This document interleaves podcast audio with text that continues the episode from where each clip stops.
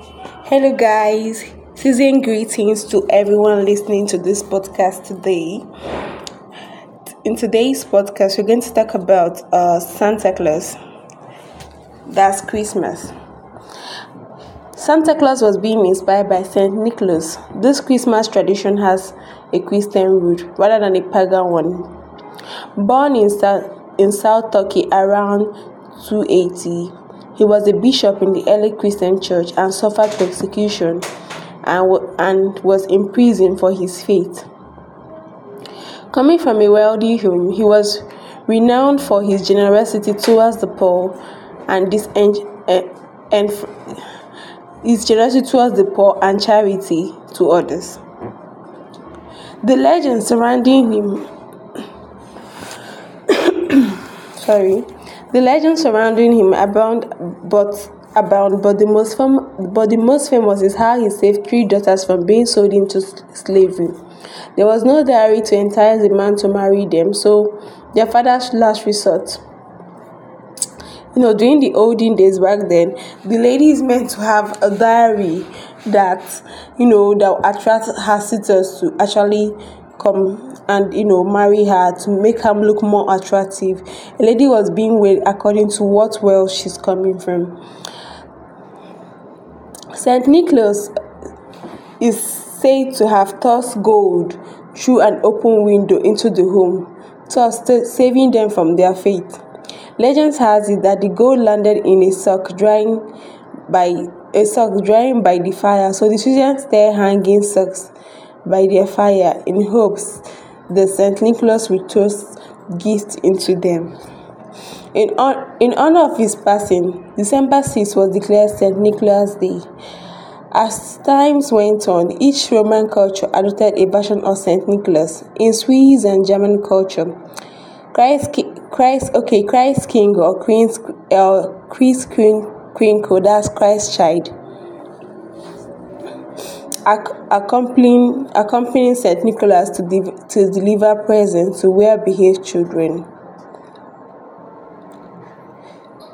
Jultomten was a happy elf delivering gifts via a sleigh drawn by goats in the, in the Sweden. Then there was a Father Christmas in England and Père Noël in France. In, in Netherlands, France, and other parts of Germany, he was known as Sinterklaas. Klaas, for the record, is a shortened version of the name Nicholas. This is where the Americanized Santa Claus comes from. Christmas in, in early America was a mixed bag. Many with a put a eh, pagan belief banned Christmas because of its pagan origin and the reckless nature of celebration. Other immigrants arriving from Europe continued with the customs of their homeland. The Dutch brought St. Nicholas with them to the New York in the 1960s, in the 60s, not 1960s, sorry, 60s. The Germans brought their tree tradition in the 70s. Each celebrated their own way within their own community. It wasn't until the 80s the American Christmas began to take shape. Washington Irving wrote a series of stories of a wealthy English landowner who invited his workers to have dinner with him.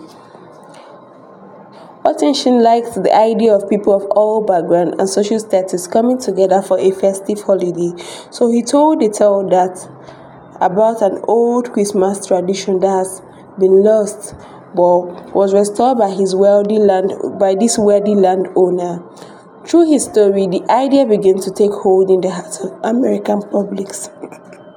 in the 1822, Clement Clarke Clement Clarke Moore wrote an account of a visit from St. Nicholas for his daughters is now famously known as the night before Christmas.